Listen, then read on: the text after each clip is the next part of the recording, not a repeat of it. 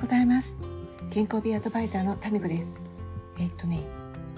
今日は日曜日の午前中でしょう。私金曜日の夕方夕方夜とねダイアログ・イン・ザ・ダークっていう東京でやってるイベントイベント？東京でやってる催し物に行ってきました。参加するっていうのかな？体験型のイベントです。ね浜松町とかそれから竹芝っていうところの駅から近いんだけどのね真っ暗な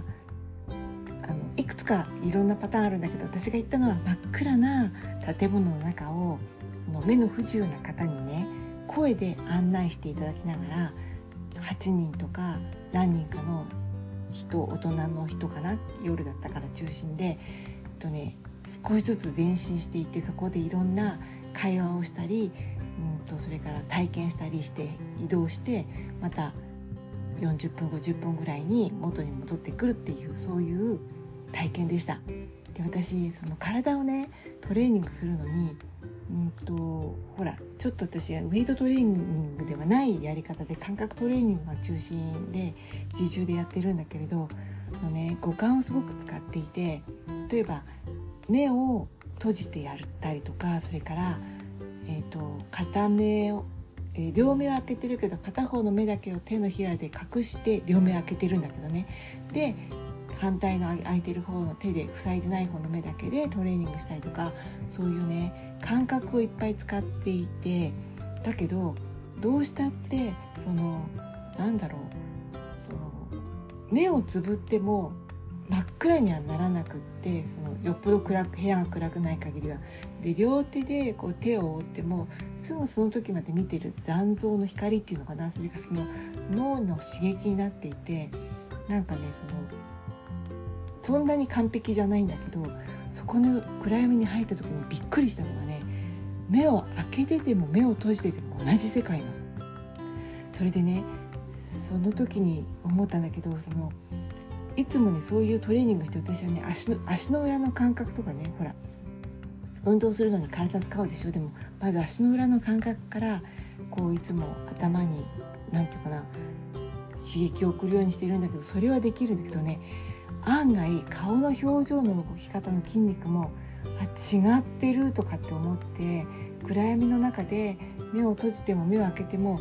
左の上を見る時と右の上を見る時のなんかねその筋肉の使い方が近くて私眉とかもちょっとこうだんだんね61年も使ってると左右対称ではないんだけれど全くね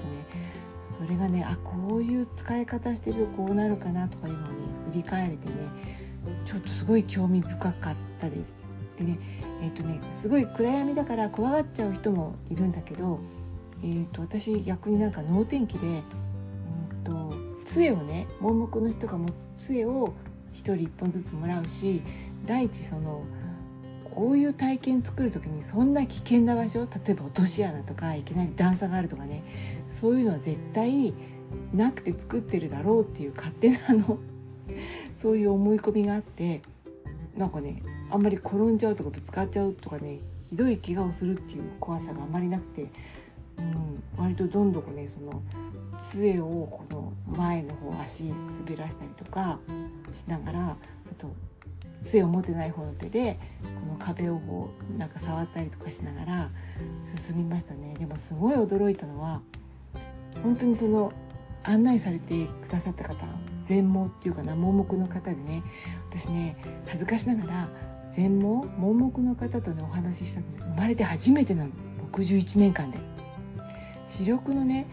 弱い人とも話したことがなくて耳がねあんまり聞こえませんっていう人はね一人ダンスのお友達にいてその人の前ではマスクを取ってお話しかけないとその人は私の唇が読めないから何を言ってるかわからないっておっしゃって後ろから声をかけてもそれはダメなんだよっていうのをしてたけど